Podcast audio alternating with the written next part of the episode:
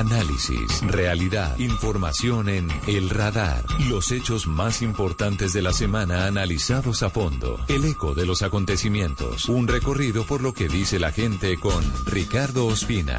Aquí comienza El Radar en Blue Radio, la nueva alternativa.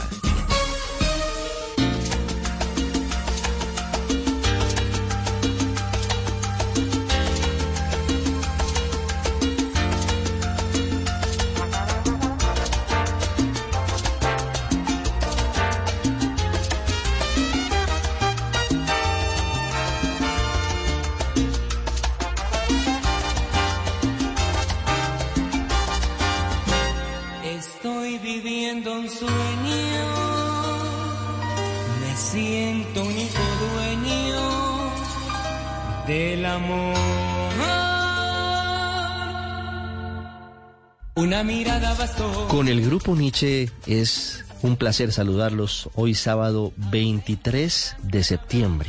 En el radar, en Blue Radio y en bluradio.com con la voz del maestro Tito Gómez, uno de los grandes éxitos del grupo Nietzsche, Nuestro Sueño. Y lo estamos escuchando hoy, vamos a tener música de ayer y estreno también. Pero esta nostalgia está relacionada con una celebración, una conmemoración de esta semana. Se cumplen 35 años, ¿cómo pasa el tiempo? 35 años de la publicación de uno de los álbumes más exitosos del grupo Nietzsche, de ese Nietzsche nostálgico liderado por el ya desaparecido maestro Jairo Varela. Tapando el hueco se llamaba este álbum que vio la luz, como les digo, hace tres décadas y media, bajo el sello Seida, el 20 de septiembre de 1988 se publica este álbum que si ustedes recuerdan, si lo tienen en su casa, si todavía tienen CDs o si no a través de las aplicaciones de audio, pueden ver cómo era la tapa, la carátula, una carátula en caricatura. Y no solamente estaba nuestro sueño en ese álbum, también estaban canciones como ¿Cómo podré disimular? Estaba Mi Valle del Cauca, que es otra canción muy, muy reconocida del grupo Nietzsche, y El Amor Vendrá. Fue uno de esos eslabones fundamentales, uno de esos escalones clave para el éxito del grupo Nietzsche. Pero como estamos en música de ayer y en música de hoy, este es el jefe, el estreno de Shakira.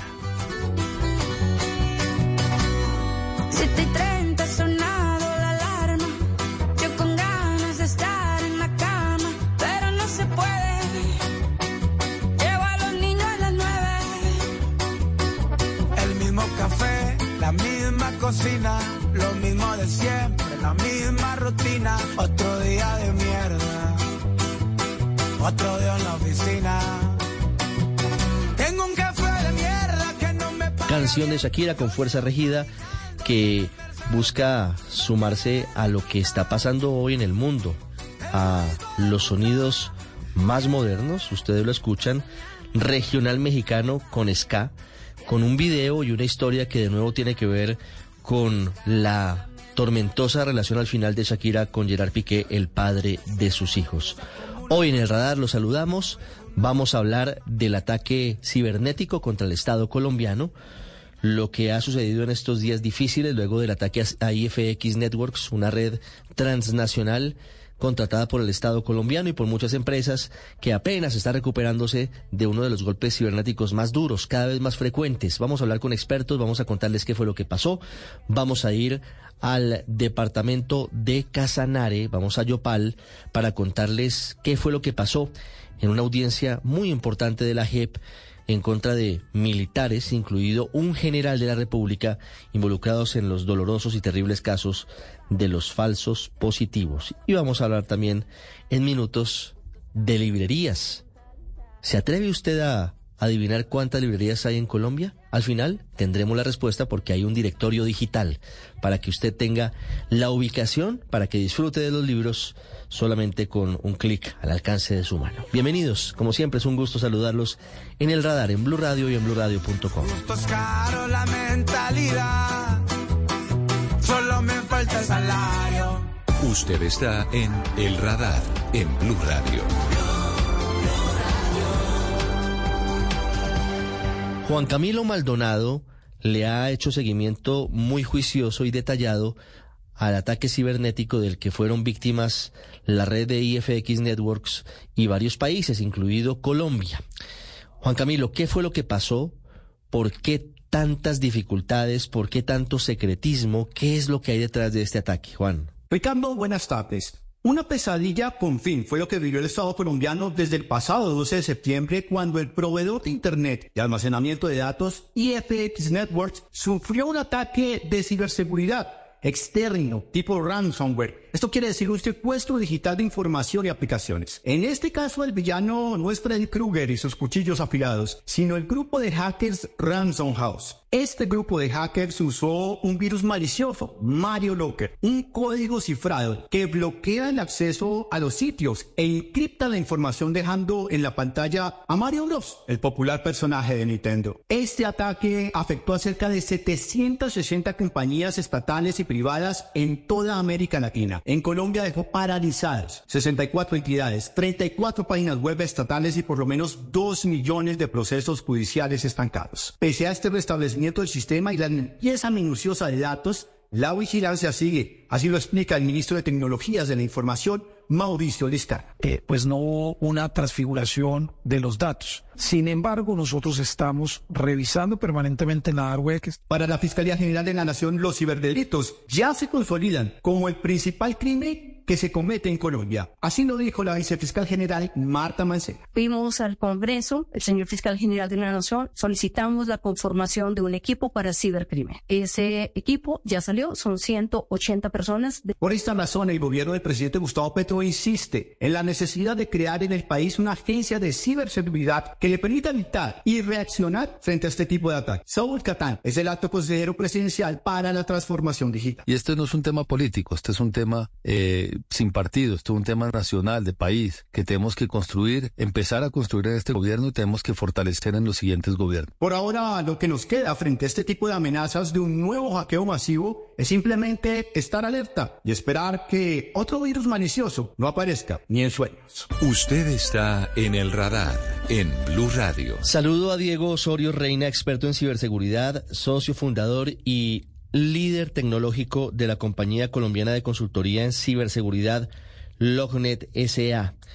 Es un hombre que conoce muy de cerca situaciones como las que durante estos últimos ocho días ha tenido que afrontar IFX Networks, una red que ha tenido un ataque difícil y que ha terminado con una situación de indisponibilidad de datos en varios países, incluyendo Colombia, en donde afectó, como lo hemos dicho, a más de 30 entidades del Estado y a un número todavía incalculable de empresas privadas. ¿Qué significa un ataque como estos?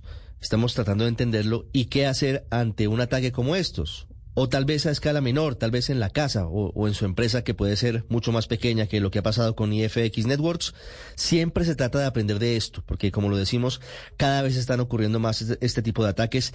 Diego, bienvenido al radar, muchas gracias por estar con nosotros. Ricardo, muchas gracias, un saludo para todos.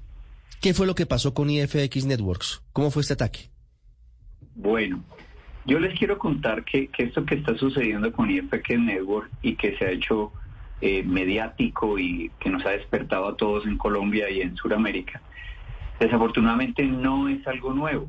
Mm, yo trabajo en ciberseguridad hace más de 20 años y vengo promulgando desde hace más de 5 que el cibercrimen está rampante y está abusando de las organizaciones.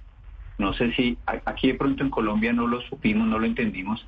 Por ejemplo, en Costa Rica el año pasado hubo una indisponibilidad de cuatro ministerios por más de cuatro meses eh, el país entró en crisis a raíz de un ataque del país de Costa Rica. En, Colombia lo hemos visto en empresas privadas como Sanitas en noviembre del año pasado, Audifarma, 123 de Medellín, Nutresa, eh, universidades. Entonces, básicamente yo quería contarles que esto que está sucediendo no es nada nuevo, es desafortunadamente el fenómeno del cibercrimen. Las estadísticas nos dicen que viene pasando atrás se está materializando, nos ha impactado estas dos semanas, por supuesto, a Colombia, pero eh, las estimaciones y la predicción a futuro son un poquitico más, más temerosas y es que va a continuar y va a aumentar. ¿Qué pasó con IFX? Eh, pues la situación es muy hermética, Ricardo. Obviamente, imagínese una organización que, que tiene una, una infraestructura de tecnología que se la presta, se la alquila como servicio a muchas entidades de gobierno en Sudamérica y sufre un ciberataque. El ciberataque que sufrió es ransomware. ¿De qué se trata ransomware? Ransom es la palabra rescate y ware es la finalización de hardware software. Es como si lo llamáramos rescateware. ¿De qué se trata esto? Se trata de eh, algún que de alguna manera un cibercriminal logró un acceso inicial eh, y de alguna forma entró y viajó hasta la red tecnológica de IFX y se encontró algún elemento débil. Mm, Como les cuento, esto está hermético, pero hay muchos rumores, muchas cosas dando vueltas. Al parecer eh, fue un componente vulnerable. Yo lo explico de la siguiente manera. Hoy en día todos los servidores eh, que tenemos en, Internet, en, las nubes, en los data centers, son servidores virtuales. Tienen un hardware grande por debajo y tienen un servidor, un, sistema que controla ese hardware grande. Aquí lo que ocurrió es que el componente débil estaba en el hardware grande que, soporta todo y el delincuente entró, cifró, cifró esa base y todos los, llamémoslo, las máquinas virtuales, es como si usted es un barco con contenedores. Le quitas el barco y los contenedores caen al océano. Algo literalmente pasó. Eh, mm, si quieres, eh, pues eso es lo que ocurrió, Ahí están muy herméticos, bueno, eso es lo que se ha filtrado que ocurrió. Sí. Están muy herméticos, hay un modus operandi, pero si quieres, eh, no sé, tiene, tienes alguna duda Pero, pero tengo muchas preguntas. Diego, Adelante, por favor. ¿qué pasa con esa información mientras dura el ataque? ¿Qué hacen los ciberatacantes con la información que logran obtener? ¿O cómo logran llegar hasta, hasta las empresas públicas o privadas que confían en este caso, por ejemplo, en IFX Networks, para llegar hasta el sitio en el que está la información? Seguramente porque está mucha de ella en la nube. Pero ¿qué hacen con esa información? Yo, yo te explico. Eh, este tipo de ataques pertenece a, un porcentaje del cibercrimen que se denomina ataque oportunista. Algunas entidades lo llaman e-crime. Y es literalmente materializado por mercenarios que buscan solo dinero. Esto es lucro. ¿De dónde provienen estos ataques? Son mafias organizadas que vienen de Europa Oriente, Asia, eh, Medio Oriente. Eh, en este momento, en el 2000, en este año 2023, se especula que la pérdida empresarial va a ser de 8 trillones de dólares y se habla que cada 8 segundos en el mundo ocurre un ataque de ransomware a una empresa, al entorno corporativo. ¿Qué hacen con la información? Yo te cuento el modus operandi. Entonces, esto pertenece, la torta del cibercrimen es una torta grandota que tiene muchas otras facetas de, de criminalidad. El ransomware es el, la estrella de la película en este momento y podemos decir que esto es el 60% de lo que ocurre. Los otros son ataques de espionaje dirigidos y hay una parte que es gris porque no es fácil recoger esta información. El criminal, digamos que está recorriendo las calles de Internet y busca la oportunidad, como lo decimos en Colombia coloquialmente, busca la papaya para entrar. Este tipo de ataques, Ricardo, no son ataques de un día para otro y no son ataques dirigidos únicamente a un PC o que se enfocan en un PC.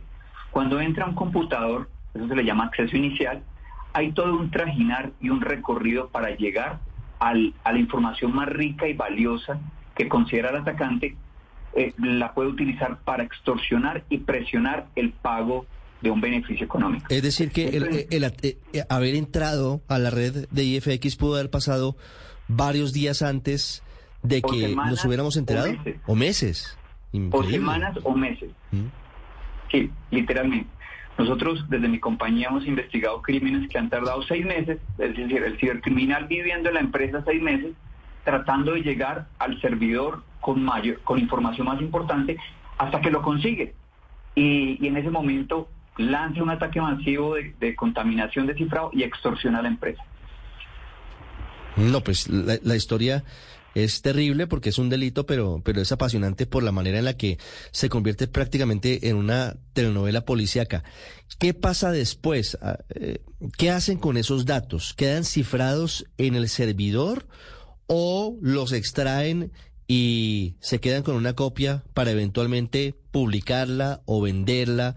Por ejemplo, el ministro de Comunicaciones de Colombia, Mauricio Lescano, dijo que tenían información de que algunas historias clínicas de colombianos ya estaban siendo distribuidas en la dark web. ¿Qué pasa luego de ese punto del ataque? Súper importante lo que tú me cuentas. Entonces yo te explico. El modus operandi es, e- e- este tipo de crimen viene desde años atrás. Inicialmente solo cifraban la información, cifrar es un proceso matemático que hace ilegible los datos y se cifra con una clave que, es de que la tiene el criminal. Pues, inicialmente hace más de cinco años solo hacían eso, pero esto ha evolucionado y, con la palabrita famosa de monetizar, han buscado monetizarlo. Hoy en día, Ricardo, además de cifrarlo, se llevan una copia afuera, ya es el modus operandi tradicional y permite hacer una segunda extorsión. La primera extorsión es, ¿quieres volver a la vida tus archivos? Págame. La, la empresa le puede decir, por políticas no quiero pagar. Entonces acuden a la segunda extorsión. La segunda extorsión es, tengo tu información, la voy a publicar, tengo un sitio mío en la dark web. La dark web es una red que tiene un contexto de anonimidad y allá la voy a publicar o la voy a vender al mejor postor. Si alguien me paga antes que tú, la voy a vender. Esa es la segunda extorsión incluso. Y la tercera extorsión, Ricardo, eh, eh, que hoy está pasando es, si no me quieren aún pagar, me quieren pagar, aún haciendo esto, voy escudriño entre los archivos, por ejemplo, encuentro una historia clínica, ya que está afectado al Ministerio de Salud, de alguien que se cambió el sexo y nadie lo sabe. Entonces voy, llamo directamente al, al dueño de esa historia clínica y le digo, si no me pagas, voy a publicar la historia clínica tuya de cambio de sexo en las redes sociales. Eso está existiendo hoy. Imagínese usted la gravedad del ataque. En estos casos, por supuesto que usted nos cuenta, Diego, hay mucho hermetismo y, y eso incluso IFX lo ha manejado de esa manera. Pero ¿cuál es el desenlace? Porque ya conocemos que más del 91% de la información de la data de Colombia ha sido liberada. ¿Qué es más probable en esos casos? Que el trabajo de los ingenieros y de los expertos en ciberseguridad logre reversar la, el candado de los datos o que se haya pagado por los datos. ¿Qué es más probable? Muy importante, Ricardo. El- los algoritmos de cifrado que utilizan hoy utilizan eh, protocolos de cifrado con, muy complejos que para lograr romperlos se necesitaría millones de años con la computación de hoy día. Mejor dicho, eso no se puede descifrar, es la respuesta. Eh, la única manera, la salvaguarda real, es que hubiesen tenido un backup, una copia de seguridad distante del entorno contaminado, es la única opción, y reinstalar todo y acudir a esos backups que están distantes, desconectados del entorno comprometido, eh, o la otra opción es pagar. No hay, de, no hay otras dos alternativas, Ricardo. Eh, descifrar eso computacionalmente es imposible a día de hoy. No, pues eh, ahí está clarita la respuesta. Y quiero saber cuál fue, aunque seguramente nunca lo sabremos, porque entre otras cosas, sin decir aquí definidamente que ocurrió, pero es posible, pero en, eh, en los casos en los que se paga, generalmente quien paga no lo dice, porque al final es como el pago de una extorsión. Quien termina pagando es un pago vergonzante, no, no dice me tocó pagar para que me liberaran los datos. Eh, sí, esto es esto es como el secuestro de una persona, no no es algo que se puede manejar herméticamente. Además que aquí se aquí se está jugando con la debida diligencia de una organización. Como que en este momento todos están expectantes en conocer si FX actuó de manera diligente o no, porque hay algo interesante, Ricardo, y es que a todos nos puede pasar. A Blue Radio le puede pasar, yo toco madera, no quiero que les pase. Pero cuando entran a investigar qué ocurrió, hay procesos de debida diligencia. Si Radio tenía la puerta cerrada, eh, echó candado, tenía las rejas cerradas, pues desafortunadamente rompieron de pronto la ventana. Pero si Blue Radio, eh, el guarda, dejó la puerta abierta, el guardia tuvo la culpa, dejó la puerta abierta y ahí no hubo diligencia. Entonces, aquí hay un jueguito pa- para entender qué está pasando. Se ha filtrado mucha información. La información es que, como les cuento, es que la base, el contenedor, la, la base de los, de los contenedores, el buque que soporta los contenedores, en realidad son máquinas virtuales, eh, fu- tenía una versión eh, vulnerable, una versión atrás, no estaba actualizado y fue el causante de la situación. Es información que se filtra y hay mucha especulación. Eh, si fue así, pues habría que ver por qué no se actualizó, por qué tan, qué tan desactualizado estaba. Eh, habría que entender mucho ahí. eh, y habría que marcarlo todo en la famosa debida diligencia. Sí, e- ese es un punto que tendremos que mirar y ojalá algún día conozcamos en detalle para saber si al final se hizo el pago y por qué se hizo el pago, pero los datos se están liberando de acuerdo con lo que informa IFX al gobierno colombiano. Diego, para concluir, algunas voces dicen, mire, la información estratégica del Estado debería estar en una red pública, en una red administrada por el Estado y no tercerizada. Eso me lleva a la pregunta. ¿Cuál debería ser el tratamiento a futuro de, de los datos? Por empresas, por personas, por estados. Eh, ¿Se debería seguir tercerizando como en este caso en IFX o la información eh, particularmente sensible sí debería ser manejada por redes administradas por especialistas desde el Estado? Ok. El, mundo evoluciona tecnológicamente y estamos moviéndonos a la nube. Digamos que las economías de escala funcionan mucho mejor. Hay expertos que entregan eh, infraestructuras altamente tecnológicas en la nube. La particularidad es que yo debo tomar las medidas correctas de prevención. Eh, Ricardo, así yo tenga la información sensible de, gobierno en un edificio, en el edificio de la rama judicial, no significa que no voy a ser susceptible a ataque, también les puede pasar, bien sea en el edificio de la rama judicial o bien sea afuera. Lo que ocurre es que tenemos que tomar las medidas. Y aquí yo, yo con mis alumnos discutía, hay algo eh, importante y es no tener todos los huevitos en la misma canasta. Yo debería tener, si FX me, me prometió los servidores, me prometió el backup, de pronto, y si llega a ser comprometido, se me pierde todo. Tenga una segunda copia en otro lado, en otro proveedor, en Amazon. Eh, hay, hay muchos proveedores de tecnología.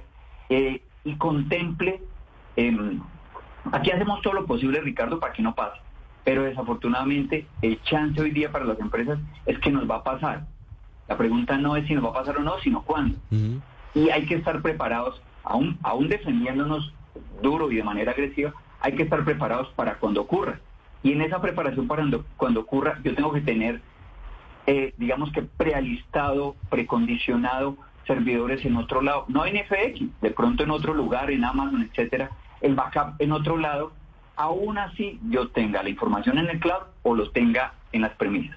La evolución tecnológica nos está mandando todo para afuera, pero la particularidad es que la gente cree que mandarlo a la nube, a la nube tiene algo de seguridad por sí sola, pero no, es lo mismo, pero en otro lado. Sí, es lo mismo, pero en otro lado, y por eso hay que tener diferentes precauciones como las que nos cuenta Diego Solo. Diego, muchas gracias por estos minutos en el radar. No, a ustedes, muchas gracias y, y a la orden. Usted está en el radar en Blue Radio. Así como la tecnología nos ha llevado a nuevas realidades muy positivas, avances que hasta hace pocos años eran impensables desde la inteligencia artificial, desde unos desarrollos que hoy llevan a la humanidad a unos límites que no se hubieran soñado, por supuesto con unos riesgos, también la tecnología abre unas ventanas gigantescas, como lo hemos venido escuchando, frente a la posibilidad de que los datos de millones de personas, el funcionamiento incluso de estados completos, de empresas privadas de gran tamaño y de mediano tamaño y pequeñas también, se vean afectadas por ataques cibernéticos.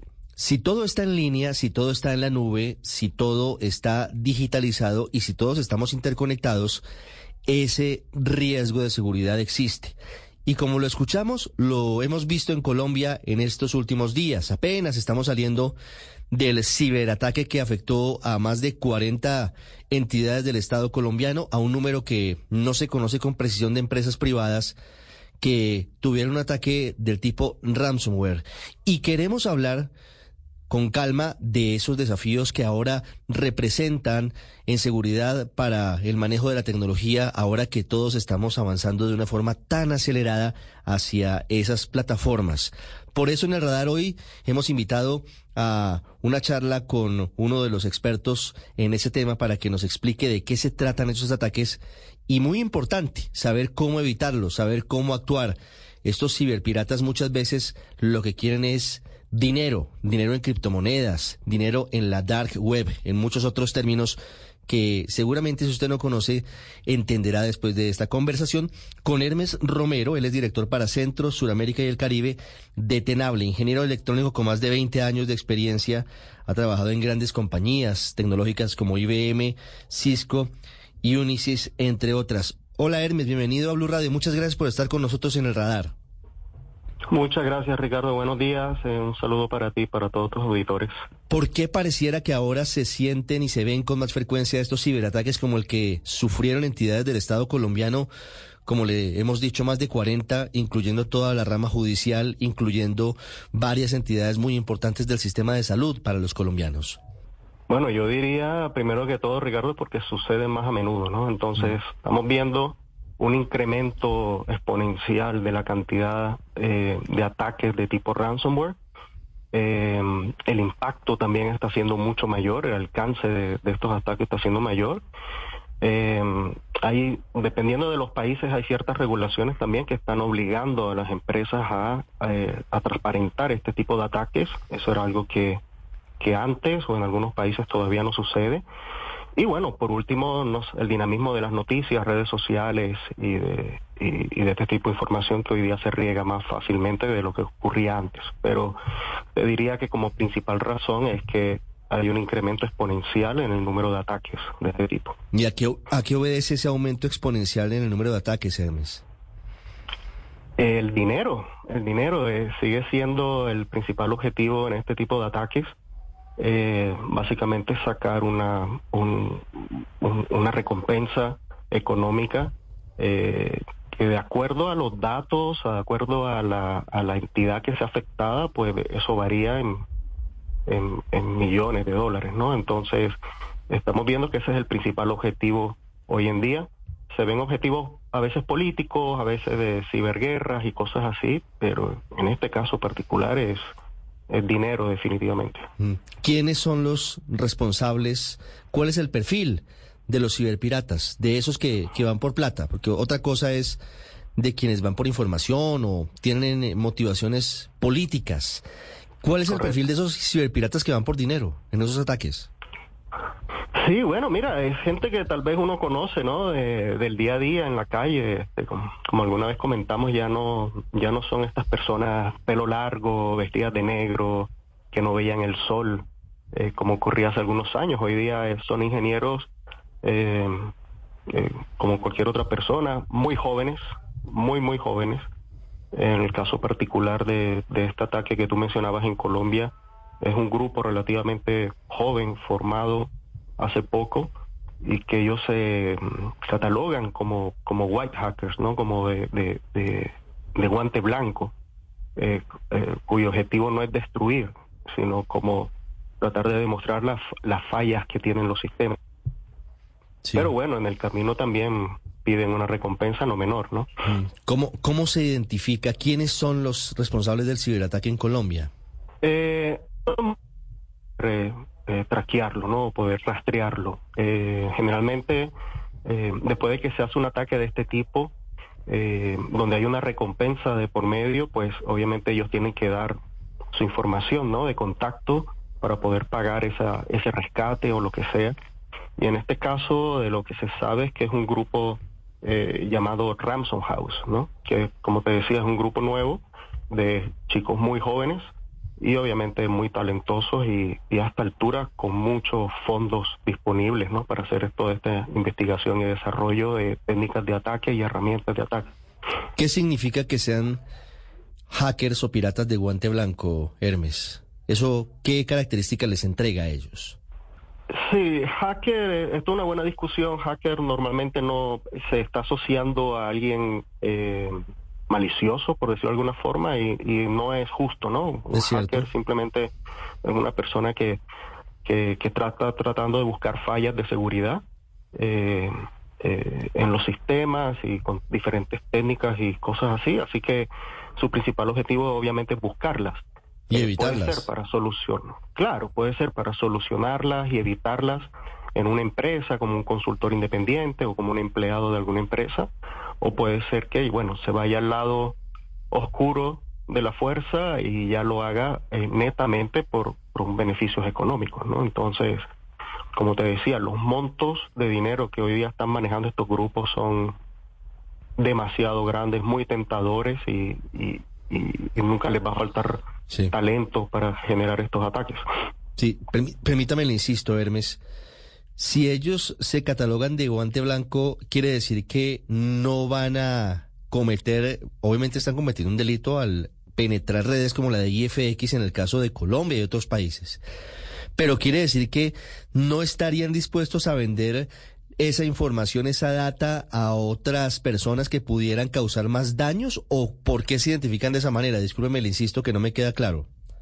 Sí, fíjate que en este caso particular, Ricardo, mm. em, si uno lee sobre este grupo y el, históricamente en la mayoría de los ataques, ellos cobraban una recompensa para no publicar la información. Entonces, ellos se robaban la información, le demostraban al, a la víctima cómo habían entrado, cuál había sido el método de ataque, y les decían, ok, por haberte hecho este trabajo, por demostrarte eh, que tienes estas fallas, eh, yo te pido que me pagues tanto o si no voy a publicar la información. Pero no era destructivo generalmente, ¿no? No, no cifraba la información como fue en el caso de Colombia. Entonces, esto demuestra que estos grupos, que si bien pueden tener este objetivo, pueden cambiar en el, en el tiempo y pueden utilizar herramientas como el Mario Locker, que fue el que utilizaron acá y que, y que ellos sí están cifrando la información y están siendo destructivos. Entonces, eh, a eso se referían con, que fueran de guante blanco, que estaban tratando de mostrar la falla y la información que se podían robar, eh, pero de paso pedir una, una recompensa, y estoy de acuerdo contigo, esto sigue siendo criminal, ¿no? Nadie, mm. nadie los encargó, nadie les, los contrató para hacer esto. Hermes, ¿qué pasó con la información durante estos días? Más de una semana, apenas se está recuperando, ya vamos en más del 91%, pero todavía falta un fragmento. ¿Qué pasó durante, durante estos días? ¿Qué pasa con esa información que ellos logran tener?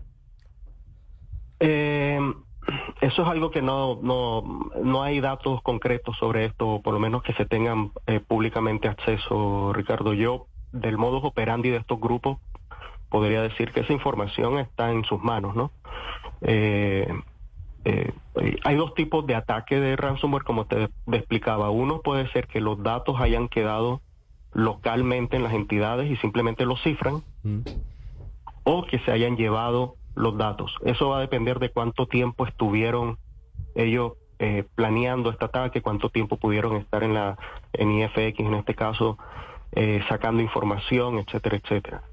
Mm. Eh, si ellos tienen esa información actualmente y, y tampoco se sabe, pero supongamos que no pagaron el rescate, esta información se puede hacer pública. Eh, sin ninguna duda, ya lo han hecho anteriormente. Si la información quedó localmente y se decide no pagar, pues simplemente esa información se pierde y va a tener que restaurarse de los respaldos que haya podido tener cada entidad o, o IFX como tal. Eh, pero no se sabe realmente eh, de forma pública qué está pasando con esa información. Frente a lo último que sabemos en Colombia, Hermes, es que se ha recuperado el 91% de esa información, que el ataque fue a una red privada, a IFX Networks, que fue contratada por varias entidades del Estado colombiano. El hecho de que se haya recuperado el 91% de la información, ¿quiere decir que se pagó? ¿Se les pagó a los ciberatacantes o, o es posible recuperarla sin necesidad de hacer ese pago? Es posible recuperarla sin hacer el pago. O sea, eh, si estaban los respaldos de esa información de manera correcta, eh, eh, protegidos y todo, es posible recuperar la información sin tener que pagar. Ahora, si el ataque fue, como generalmente pasa, muy sofisticado, esos respaldos también son víctimas del ataque y también son cifrados, con lo cual la única opción que te queda es pagar. acá desconozco, como te contaba, eh, si se pagó o no se pagó y cómo se, se restauró esta información, cuál fue la fuente de la restauración. Sí. Hermes, para finalizar, este es un mundo maravilloso. Eh, tiene muchas, muchas dudas y, muchas preguntas y, muchos aprendizajes. Sé que es imposible evitar un ciberataque como estos, pero ¿cuáles son las buenas prácticas que debería tener una empresa, un Estado, una persona para minimizar los riesgos? Una muy buena discusión, Ricardo, porque como bien tú dices, el objetivo hoy día no es evitar que sufras un ataque como este, ¿no? porque como se dice no es no, no es es cuestión de tiempo simplemente que te pase o es cuestión de que tú te vuelvas eh, un interés para alguien o para un grupo, ¿no? Eh, entonces las recomendaciones hoy día van más allá, es cómo tú te podrías recuperar. Entonces que tengas un plan, eh, primero que todo, bueno, poder identificar dónde está la información sensible para ti. Si es una entidad de salud que maneja las fichas médicas de los, de los usuarios o de la población, tiene que saber que esa es la información más importante, tiene que ver cómo está cuidada, eh, qué tan expuesta está hacia un posible ataque y cómo la, la podría recuperar en caso que haya un incidente eh, fatal. ¿no? Esa es como la primera eh, parte. Una vez uno lo identifica, tienes que medir el, el nivel de exposición o la gestión de exposición de, de, esa data, como decía, y luego comenzar a ponerle algunas capas de protección.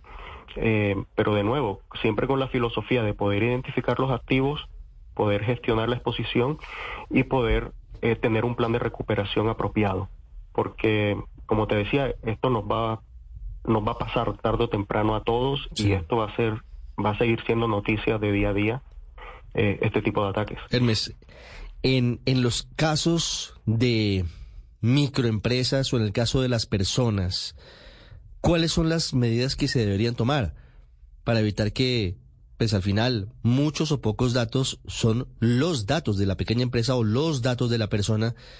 Imagínese usted y quedar en manos de piratas informáticos es muy delicado. ¿Qué se debe hacer y qué no se debe hacer para justificar justamente precisamente esa seguridad? Yo te diría que para, para estas microempresas y generalmente en las empresas, y esto yo creo que aplicaría gran parte en lo que está pasando hoy día, cuando tú contratas a un tercero para que te provea servicios de comunicación o de hosting o de respaldo, eh, como en el caso de IFX, tú estás externalizando un trabajo, no estás externalizando la responsabilidad. Eh, ¿Qué quiero decir con esto? Que sigue siendo responsabilidad de las microempresas, de las entidades, velar por la seguridad eh, que está implementando este tercero que te, que te provea el servicio. ¿no? Entonces, como primera recomendación es, eh, aprendiendo de este caso, es revisar con tu proveedor cuáles son las medidas de seguridad que te están ofreciendo, qué están haciendo con la información que te están manejando, cuál es el plan de recuperación, cuál es el plan de respaldo, etcétera, etcétera. ¿Ok? Luego, eh, como parte nuestra, bueno, tener identificado, como te decía, cuál es la información eh, crítica para nuestro negocio, cómo la estoy cuidando, si tengo, por ejemplo, un antivirus, si tengo un firewall, si tengo eh, herramientas de seguridad que hay muchas hoy día en el mercado y que me permitan proteger esa información. Eh, y por último, y no menos importante, educar a mis empleados. Eh, gran parte de, de, de, estos ataques, hay una estadística muy, muy, muy impresionante que habla que eh, de los últimos 10 ataques, 6 han sido por ransomware y el ransomware muchas veces entra por el correo electrónico o por archivos que abren nuestros empleados. Entonces, unas campañas de educación a los empleados eh, que les enseñe eh, eh, de no abrir este tipo de archivos, las amenazas que están dando vueltas, los posibles riesgos que hay al hacerlo, también es, yo te diría que sería la mejor inversión que podrían hacer las empresas eh, porque eh, un usuario o un empleado que abre un archivo de esto tira a la basura cualquier medida de seguridad, soluciones de seguridad o dispositivos de seguridad que tú tengas implementado. Si siempre existe ese riesgo, esa puerta por la que podrían entrar los ciberatacantes al hogar, a la empresa, incluso al Estado, como ha ocurrido con los servicios de IFX Networks que proveen no solamente a muchas entidades del gobierno y del Estado colombiano, sino también de otros países y también en Colombia a varias empresas privadas. Hermes Romero ha estado con nosotros. Muchas gracias por enseñarnos esto sobre los ciberataques y la manera de prevenirlos. Muy amable. Muchas gracias Ricardo, un saludo para todos. Ya regresamos a El Radar en Blue Radio. Is just around the corner and home is the center of it all. At Ashley, seasonal decorating's a breeze with their range of designs and materials. Snuggle up on a family-friendly sectional or an ultra-modern sofa. Or gather outside and enjoy the crisp, cool air with a new fire pit or conversation set. From minor refreshes to to total overhauls, Ashley has the essentials to make your home fall functional and fabulous. Shop in store or visit ashley.com today. Volvemos con El Radar en Blue Radio. Volvemos al radar hoy sábado y nos vamos directamente a la ciudad de Yopal, capital de Casanare, en donde se vivió una de las audiencias más difíciles a lo largo de la historia de la Jurisdicción Especial para la Paz. En total 23 personas admitiendo que mataron a un número que nos da escalofrío, 300 personas, 300 inocentes presentados como guerrilleros muertos en combate. Una audiencia que tiene muchas particularidades, las víctimas al final no quedaron tan contentas, pero también con un general de la República, Henry William Torres Escalante, como el primer oficial de ese rango que admite su responsabilidad en esos terribles hechos, en esos crímenes que hoy juzga la Jurisdicción Especial de Paz. Mateo. Ricardo, buenas tardes. Durante tres días en el auditorio de la Cámara de Comercio del Casanare en Yopal, un grupo de militares y civiles reconocieron que asesinaron a 296 personas. Fue entre los años 2005 y 2008. Eran jóvenes humildes, sacados de sus casas o de discotecas, parques y sitios donde podrían estar en estado de vulnerabilidad. El sargento primero Wilfredo Domínguez. Usted me brindaba un jugo, un vaso de agua para saciar mi sed cuando yo pasaba por su casa. A pesar que usted me tendió su mano, fue para calmarme una ansiedad, una sed. Yo tendí mi mano para señalar a Edilson y ponerlo de blanco para que fuera asesinado. Hubo mucha tensión en el auditorio. Las víctimas fueron contundentes al reclamarle a los militares que contaran la verdad. Sus hijos, padres y hermanos salieron de la casa bajo una promesa de trabajo. Algunos incluso salían de las escuelas cuando fueron reclutados y aunque pasan los años, aún hay muchas preguntas sin resolver. Él me echaba el brazo por encima y me decía, mamita, puede ser que mi Dios me da licencia de estar bien, de tener una buena casa, compartirla, yo me la llevo para mi casa para que viva conmigo. Ustedes son unos asesinos. ¡Unos asesinos, por favor!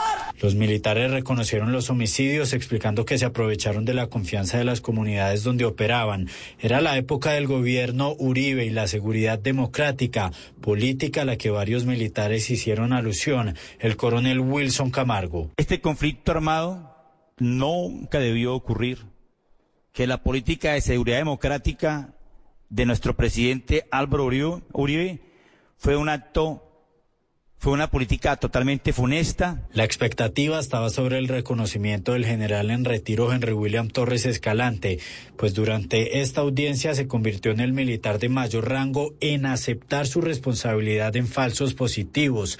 Lo hizo después de negarlo durante años ante la justicia y aunque reconoce su responsabilidad, dice que nunca dio una orden directa para que se asesinaran civiles. Por eso sus palabras generaron decepción en las víctimas. Se fundamenta por las presiones permanentes que realizaba a mis subordinados, siempre exigiendo resultados operacionales, dando prelación a las bajas, lo que indiscutiblemente me llevó a ser reiterativo e incisivo en los programas diarios que realizaba. Las presiones constantes venían desde el comandante del ejército, general Mario Montoya, de la cuarta división, señor general Guillermo Quiñones. Después de que terminaran las audiencias, el expresidente Álvaro Uribe se defendió. Dice que muchos militares que antes negaban estos hechos ahora deciden aceptarlos ante la JEP, en parte por el beneficio de la libertad condicional. Por último, asegura que esta justicia transicional facilita presentar como inocentes a quienes estaban delinquiendo. Usted está en El Radar, en Blue Radio. Hablamos de libros a esta hora en el radar. Siempre es una maravilla y es un gusto hablar de libros porque hay una estadística muy interesante sobre cuántas librerías hay en Colombia, ubicadas en qué ciudades y en qué municipios, gracias a un desarrollo que hace la Cámara Colombiana del Libro, que es el directorio Librerías Colombia, que es un directorio digital. El presidente de la Cámara Colombiana del Libro es Emilio Aristizábal y está con nosotros para hablar sobre ese directorio y sobre esas estadísticas. Don Emilio, bienvenido, gracias por estar con nosotros. Ricardo, muchas gracias por eh, la llamada y aquí estoy con ustedes para que hablemos de ese fascinante mundo de las librerías. ¿Cuántas librerías hay en Colombia, según eh, lo que ustedes han podido saber en este directorio? Mire, Ricardo, eh, eh, nos dimos a la idea de ver cómo hacíamos un censo de librerías y encontramos 484. Estas librerías son únicamente de libros nuevos, o sea, nos quedan faltando las librerías de los libros de segunda, que también hay algunos y que pensamos incluirlas. Entonces, esto nos dio 484 librerías ubicadas en 48 ciudades del país y en 24 departamentos. Se puede decir que, exceptuando tal vez La Guajira y algunos de los que antes llamábamos territorios nacionales, en todo el resto del país, afortunadamente tenemos librerías. Y esperamos que muy pronto eh, estemos llegando a las 500 para celebrarlo con todo el país. Ya me ha contado usted sobre el directorio que han logrado ustedes ubicar para poder encontrar eh, ese paso. Librerías Colombia, que es muy interesante porque es una página, es un sitio web con georreferenciación y con muchos otros elementos para poder encontrar el sitio exacto y cuál es la oferta de las librerías en Colombia, de esas 484 que hay registradas de libros nuevos. ¿Qué les dice a ustedes en la Cámara Colombiana del Libro la ubicación y la cantidad de librerías que hay en las diferentes ciudades del país? ¿Cómo están distribuidas y, y qué dice eso a la Cámara Colombiana del Libro? Pues yo creo que más que a la Cámara del país, Ricardo, porque yo creo que es muy importante saber que ya tenemos casi 500 librerías en todo el país y que están ubicadas ya no solamente en las grandes ciudades, porque sí, Bogotá tiene de esas 484, tiene, eh, tiene 189 y Medellín tiene 91. Pues son ciudades que uno dice, oiga, tienen un buen número, pero lo que más nos anima es que aún en estas ciudades, pues permanentemente se están abriendo nuevas librerías, pero nos anima también ver cómo en poblaciones pequeñas se abren librerías. Hay librerías en Barichara, hay librerías en Chaparral, hay librería en Jericó, hay librería en Villa de Leyva. O sea, estamos viendo cómo ya en, pequeños municipios surgen librerías y, yo creo que es una noticia muy buena para el país porque eso es lo que muestra es que estamos leyendo más. Es una gran noticia, en eso estoy de acuerdo. Don Emiro, hablemos del directorio de Librerías Colombia. ¿A quién se le ocurrió la idea y cómo funciona? ¿En dónde pueden encontrar los amigos del radar ese directorio? A ver, Ricardo, nosotros primero nos dimos a la idea de hacer el censo, pero luego dijimos, pero el censo se queda en eso. Yo creo que hay que comunicárselo al público. Entonces fue donde decidimos montar el directorio eh, Librerías Colombia. Este directorio está alojado en la página de la Cámara Colombiana del Libro, www.camlibro.com.co, o simplemente buscan Librerías Colombia en Google y los lleva allá. Y la ventaja de esto, Ricardo, como usted decía hace un rato, es que les da georreferenciación. Por decir alguna cosa, usted está en este momento en Chía y quiere saber qué librerías hay cercanas y por georreferenciación en su teléfono o en su computador le va a decir, estas son las librerías más cercanas que tiene. Y si estas librerías están atadas a nuestro catálogo que se llama Colombia Lee, donde está la oferta literaria del país, le puede decir que si el libro que está buscando está en esa librería o cuál es la librería más cercana. Entonces, la georreferenciación permite ubicar las librerías más cercanas que se tienen. Ahora, usted la puede buscar también por ciudad, la puede buscar por el nombre, eh, eh, que son también eh, otros catálogos de búsqueda que usted puede tener con este directorio, Ricardo. Sí. Don Emiro, ¿cómo está Colombia en porcentaje de librerías por cada 100.000 habitantes, de acuerdo con las estadísticas? A ver, nosotros hicimos unos cálculos y nos da más o menos, eh, pues pensando que el DANE nos dio, encontramos una población de 48 y pico, yo creo que todos sabemos que es mayor, pero nos da aproximadamente una librería por cada 100.000 habitantes.